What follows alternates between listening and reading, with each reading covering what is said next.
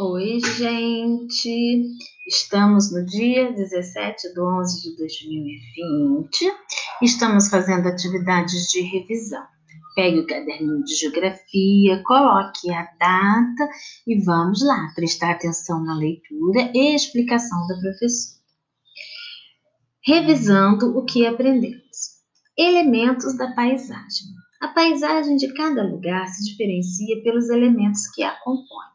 Esses elementos podem ser naturais ou podem ser criados pelos seres humanos.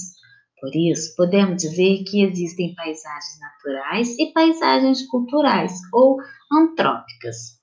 Número 1. Um, escreva o nome de dois elementos que se destacam na paisagem ao lado: casas e prédios, montanhas e árvores, ruas e carros, matos e lojas.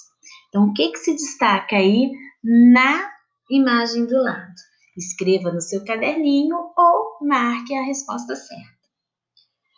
São conhecidos como caiçaras as pessoas que vivem em regiões litorâneas do sul e sudeste e vivem da caça e atividade de pesca, por eles realizada.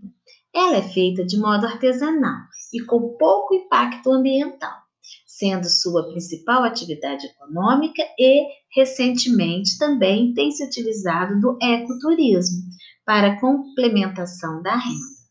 O povo caiçara é um dos poucos exemplos de comunidades que vivem em harmonia com o seu ambiente. Número 12. Qual é a principal atividade econômica dos caiçaras? A agricultura, a pecuária, a pesca ou o artesanato? Então, a principal, tá? Só tem uma resposta certa. Quilombolas são os atuais habitantes de comunidades negras rurais ou urbanos, formados por descendentes de africanos e ex-escravizados, que vivem na sua maioria da agricultura de subsistência em terras doadas, compradas ou ocupadas há bastante tempo. Se autodefinem a partir das relações específicas com a terra, o parentesco, o território, a ancestralidade, as tradições e práticas culturais próprias. Número 3. As comunidades quilombolas preservam seus costumes e tradições, mantendo a riqueza da sua cultura. Marque a opção que mostra essas tradições, danças e músicas, brigas e discussões, estuda, estuda inglês, mexer em computador. Então, que representa as comunidades quilombolas nessa atividade aí? Os ribeirinhos moram em casa de palafitas, pescam, vivem da agricultura, criação de animais, caça, extrativismo e artesanato. Na época das cheias, sobem os pisos das casas de palafitas com tábuas. Apresentam uma importante relação com os rios. É por eles que os ribeirinhos se deslocam em suas jangadas. 4. Assinale a alternativa que possui o principal meio de transporte da comunidade ribeirinha: ônibus, jangada, moto, bicicleta. Os tipos de lixo incluem todo material descartado que possui um destino apropriado, apropriado. Por exemplo, os lixos domésticos, comercial, orgânico, hospitalar, eletrônico, dentre outros.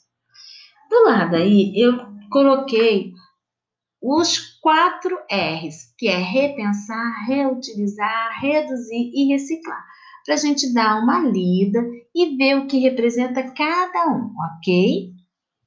5. Esse tipo de lixo é composto pelo descarte dos aparelhos elétricos e eletrônicos como rádios, computadores, televisores, celulares, fios e baterias. É o lixo doméstico, é o lixo comercial, é o lixo eletrônico ou o lixo hospitalar. Assinale alternativas certas sobre reutilizar. A reutilização é um processo industrial, é reaproveitar o produto no seu estado atual para outras finalidades, é um processo artesanal. Ao reutilizar, novos produtos são elaborados. Então, apenas um aí é o reutilizar. Leiam com atenção. Na aula passada nós falamos sobre esse assunto, então tem também na folhinha da semana passada. Por hoje é só. Esta foi a aula de Geografia do dia 17 de 11 de 2020.